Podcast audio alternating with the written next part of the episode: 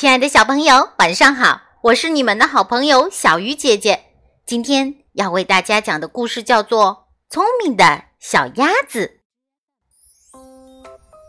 话说这天，一只小鸭子独自跑到林边的小池塘里游水，玩到了天黑才想起回家。它摇摇摆摆地走在林边小路上，身影被昏黄的阳光拉得好长好长。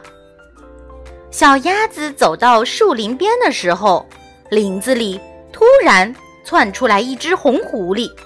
小鸭子看了想逃跑，可是狐狸动作太快了，一下子就把小鸭子叼在了嘴里。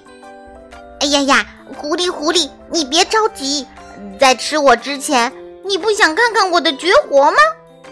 狐狸心想：“哼，你不过是在拖延时间，反正你已经在我的手掌心里了，我就看看你要耍什么花样吧。”于是，狐狸问小鸭子：“你能有什么绝活啊？”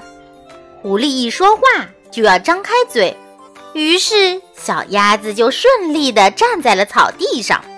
他对狐狸说：“我会学小狗喊救命。”狐狸听了大笑说：“哈哈，小鸭子怎么能学狗叫呢？我不相信，你学学我听听。”小鸭子说：“好吧，我学给你听。”嘎嘎嘎，救命啊！狐狸听了大笑起来：“小狗怎么会像你这样喊救命？”